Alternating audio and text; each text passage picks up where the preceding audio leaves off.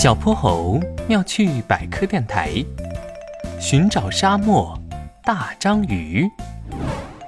我敢保证，玄教授绝对是犯糊涂了。沙漠里肯定不可能有大章鱼。一望无际的纳米布沙漠里，小泼猴和哼哼猪正顶着风沙前行。前不久，他们接到了玄教授的新任务，替他来沙漠里拜访一位老朋友。小泼猴，你确定他的老朋友就叫沙漠章鱼？嗯，玄教授是这么说的，他还给了照片呢。小泼猴掏出一张泛黄的相片，上面是一团模糊不清的图像，仔细分辨，似乎能看见一些卷曲的触手形状，还真有点像八爪章鱼。哎呀，不可能！沙漠里一滴水都没有，章鱼怎么活呀？啊，难道？他的朋友是外星章鱼。哼哼猪话音刚落，一阵狂风席卷而来，刹那间黄沙弥漫。啊，哼哼猪，快看！小泼猴往前一指，只见不远处的风沙之中，一个有着长长的触手，像大章鱼似的奇特黑影，正趴在沙地里张牙舞爪。我的个妈呀，还真是外星章鱼啊！哎呦！啊，哼哼猪，你没事吧？我没事，我的屁股有事。谁能告诉我这里怎么会有一个大坑啊？小泼猴刚准备把哼哼猪从沙坑里拉上来，一个神秘的身影突然一闪而过。他定睛一看，原来是一位蜥蜴小弟。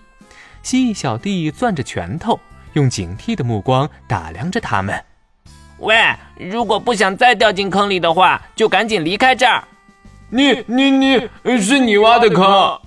没错，我劝你们别打沙漠章鱼的主意，我是不会让你们伤害他的。你误会了，是玄教授让我们来拜访他的。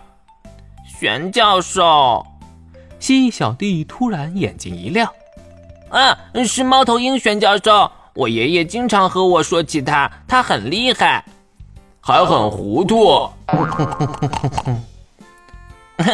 原来是自己人，好吧，我这就带你们去见沙漠章鱼。等等，我还没上来呢。我没看错吧？沙漠章鱼既不是外星的章鱼，也不是海底的章鱼，而是一种植物。哼哼猪震惊地盯着眼前这棵长相奇特的植物。它的茎干十分粗短，就像一个埋在地里的巨型萝卜，但是顶端却长出了两片厚厚的、又长又卷曲的叶子。因为干旱，这两片叶子裂成了好多细长条，被风一吹就扭来扭去，像极了一只大章鱼。蜥蜴小弟满脸自豪，围着它转了一圈儿。让我来介绍一下，它的大名叫千岁兰。虽然只有两片叶子，但是这两片叶子可以一直生长，永远不会凋零。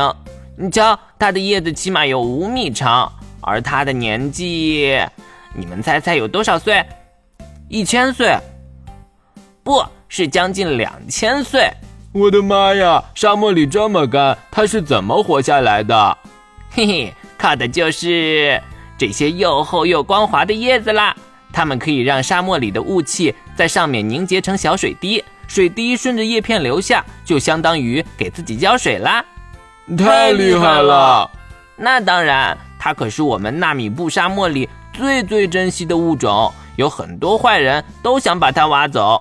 不过请放心，我爷爷、我爸爸还有我都在保护它。哦，对了，我爷爷和玄教授就是这么认识的，他们在一次沙尘暴中一起保护了这颗千岁兰。听着蜥蜴小弟的讲述，小泼猴和哼哼猪的内心充满了敬佩。这时又起了一阵微风，那株千岁兰的叶片中央，一颗颗红色的球果正在咔咔裂开，从里面飞出了无数只透明的小蝴蝶。看呀，是千岁兰的种子，风会把它们带到远方去，到时候就会长出新的千岁兰了。耶！